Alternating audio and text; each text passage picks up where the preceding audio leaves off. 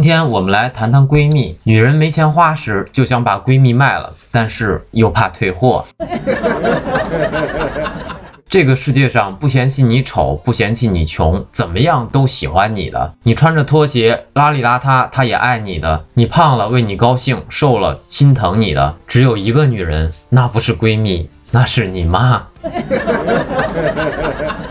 好了，我也给男同胞们分享一个冷知识，就是你怎么知道你老婆是不是真的生气了要走呢？打比方，你跟你老婆吵架，你老婆收拾衣服。那不是真的要走，但是她如果要收拾充电器，那她就是真的要非走不可了。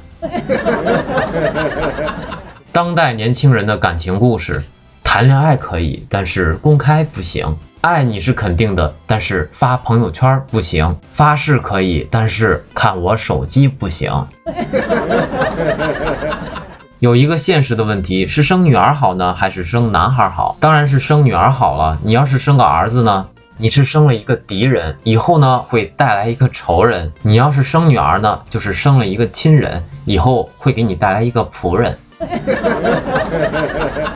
我妹妹的闺蜜呢特别心机，有一天呢，她跟我妹妹商量说，想气气她男朋友，让我妹妹呢帮帮忙，让我妹妹呢给她脖子上做一个草莓。我妹妹二话不说，啪给她做了一个，完了，她照照镜子上说：“哦，我男朋友这脖子上的印儿不是你的。”